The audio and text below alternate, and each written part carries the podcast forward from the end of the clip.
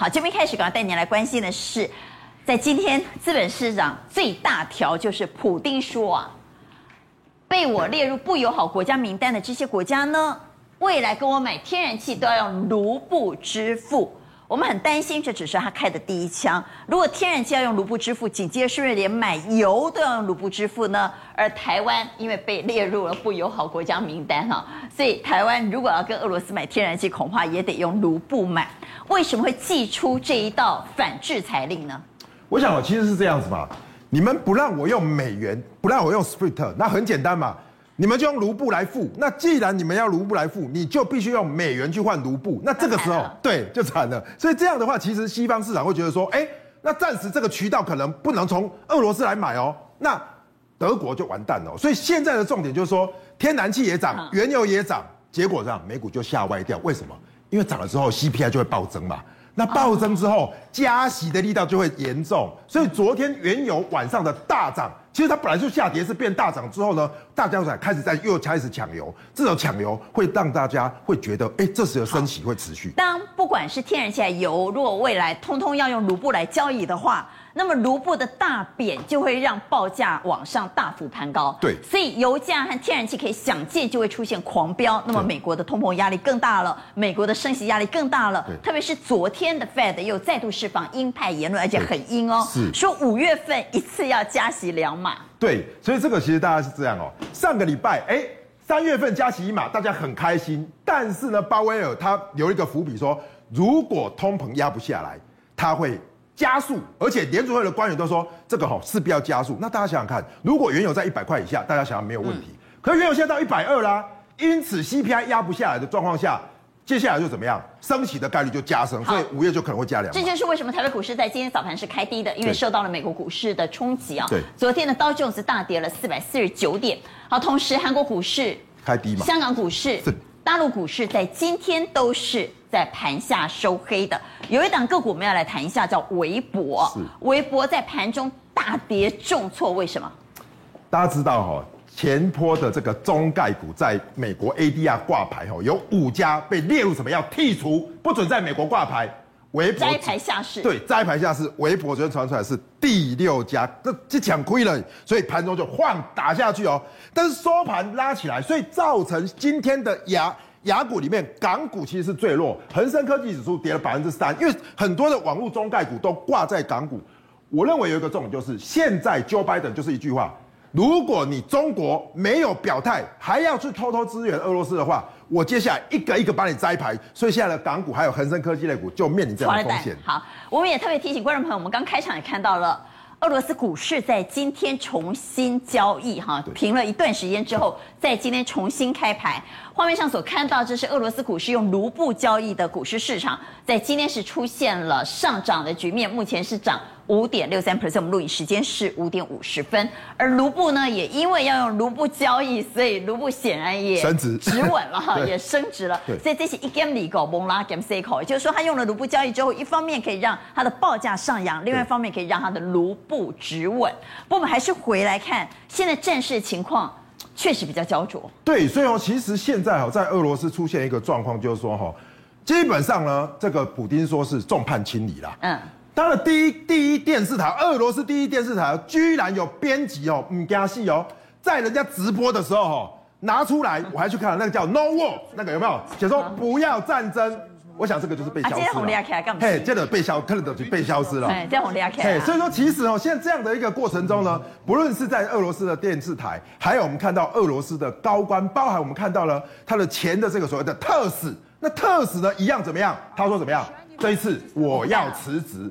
这个特使呢，其实是一九九零年代，对于俄罗斯私有国企化，国企的私有是什么？第一个第一名。那他这一次呢，是最高官金马光被辞职啊。可是我觉得这个都不严重，最严重的是央行总裁不。央行总裁，哎，央行总裁都不想干了。俄罗斯央行总裁为什么不想干？嗯，他拼了九年，在计划经济转成市场经济的状况下，俄罗斯碳就得急啊，一改一改的开油料。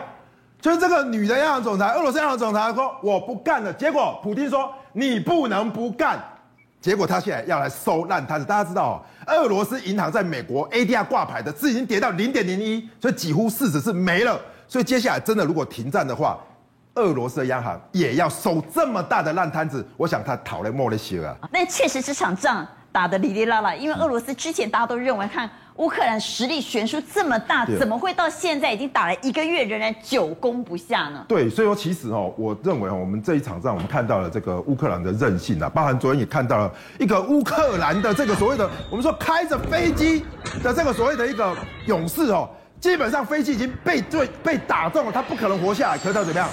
还开着飞机去往什么俄军的阵营去击落，用自杀式的攻击。神风特工队。神风特工队。俄版的呃，应该是乌版的。乌版的神风特工队。所以你看这一次的这个战争久攻不下，其实就是这个乌克兰人民呢非常厉害哈，顽强的抵抗。那甚至于是怎么样？收复失土。还收复失土，基辅攻不下来，结果还在马卡里夫怎么样？被什么？被这个这个乌克兰的军怎么样把俄罗斯打败？所以整个来说哈是士气大翻转。所以基辅如果久攻不下的话，我想哦这个普丁现在就什么内忧也有，外患也有，真的攻不下。我们就担心普丁内忧外患又久攻不下，有没有可能出杀招、出大绝哈？我们来看原物料市场啊，刚刚特别谈到了油，因为天然气已经开始用卢布交易之后，下一步会不会就是油呢？油出现了强攻走势。对，所以各位可以看到哈。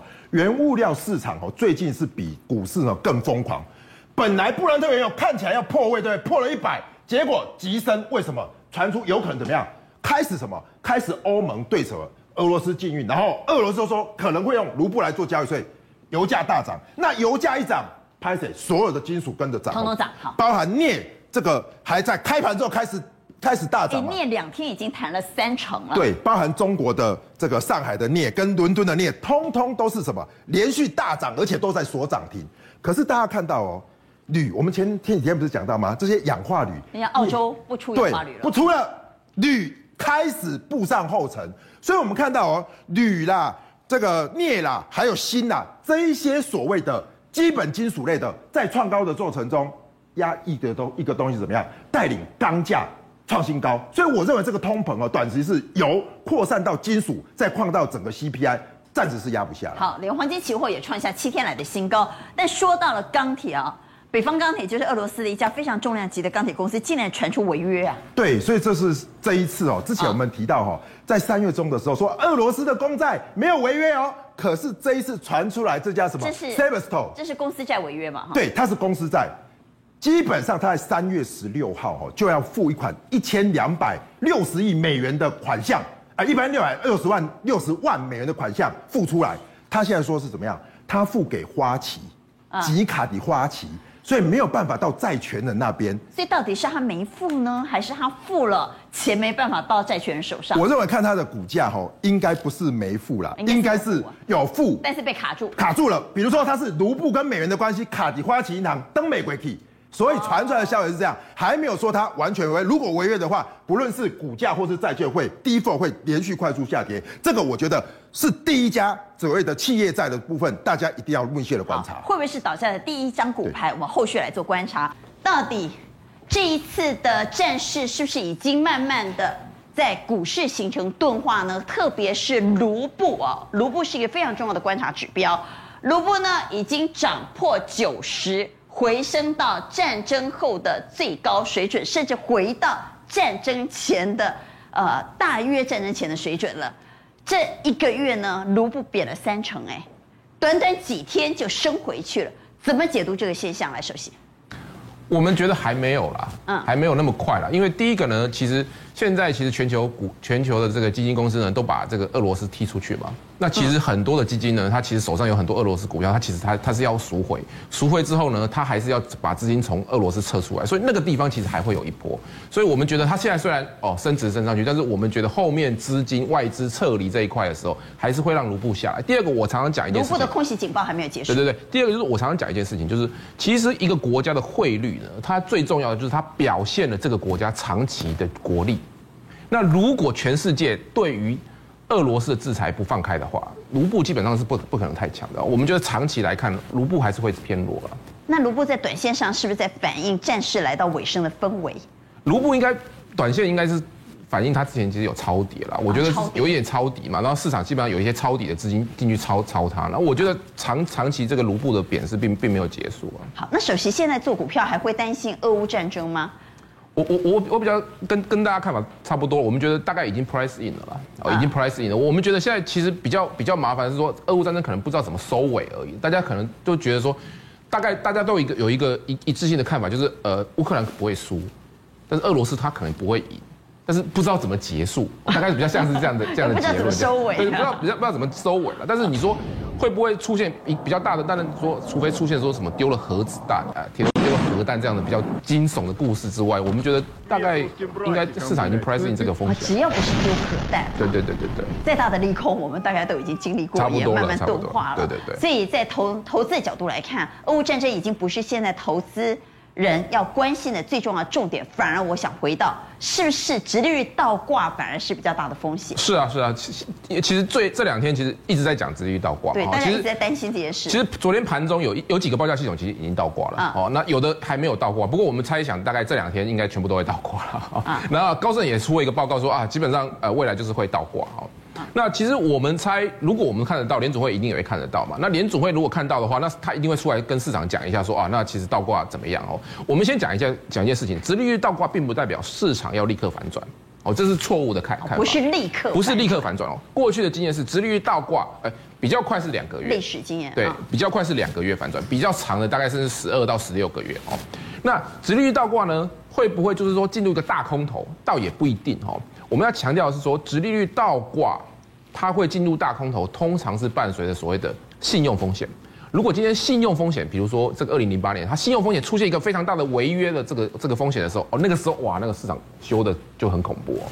那或者是像这个 COVID 修正幅度那一张 COVID 哈，或者像 COVID 这种比较特殊这种这种这种这种状况啊。否则我们的经验是说，如果殖利率倒挂的话，那我们觉得整个经济成长的动能应该是会慢慢下来。那这个也有个好处，这个会让。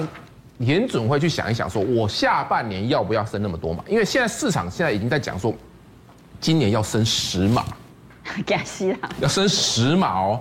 那殖率如果都倒挂了，你觉得今年到底要开几次会？今年要开八次嘛？第一第一次已经升了一码，十码，因为第一次升一码，对吧？剩下九码，后面七次要升九码，就是至少有两次要升两码。两码，那可能很多人就会讲说，哦，那五月要升两码，六月要升两码。那五，但是你要想到上半年如果五月升两码，六月升两码，殖率又倒挂，那你下半年还有机会升吗？看那个利率这个这个这个走势的时候，大家不要觉得那是一个线性的啦。哦，其实二零一八年、二零一九年也是啊。二零一八年升到最后一次升息的时候，市场还预期后面会升两次，但是后面其实就开始降息了。后面其实就开始降息，因为它已经升过头了。因为它升的效果已经出来了。对，它已经升，所以我们在我们在强调的是说，当殖率倒挂的时候呢，其实联准会某个程度上呢，他会开始去思考说，哎，我还要不要下那么重的手？因为这个时候你如果要下那么重手，只有一个原因，就是我认为我已经要进入停滞性通膨，我必须要用经济衰退来换停滞性通膨下来。如果今天不是停滞性通膨，如果我们认为乌俄战争它基本上已经进到尾声了，我猜大概。上半年应该有机会会看到一个 roughly 的大概的结果啊，因为你再打下去，我看补丁自己都受不了了哦，呃，这个经济带也不行了，所以我们猜，如果上半年有有机会见到一个尾声的话，哈，那市场就会开始想说，那 state inflation 就是所谓停滞性通膨可能不会继续下去了，尤其是因为机器的关系慢慢下来的时候，那这个时候联总会就在想啊，我还要不要那么激进？我需不需要用 recession 去换我的停滞性通膨消失？如果不需要的话，我觉得下半年如果联准会升息的速度变缓，甚至反过头降息，这不是不可能哦。如果你经济真的下去的速度太快的话，反过头就是变缓的话，我们觉得其实下半年其实殖利率倒挂的风险其实没有大家想的那么可怕了。好，所以直率倒挂这两天大概讲个被细哈。但刚刚首席提醒，第一个不是出现倒挂就立刻要大跌，第二个出现倒挂要伴随重大事件，比如说 COVID-19 哈，比如说金融海啸，它伴随重大事件才会产生极大的大跌威力。如果没有伴随重大事件，反而直率倒挂，反过来说，说不定是一件好事啊。让 Fed 不会一次升息升那么重，又要卖假哈当啊！因为当它升息效果慢慢出来，通膨的压力减轻之后，是不是有可能下半年反而升息会趋缓？这是值得观察的。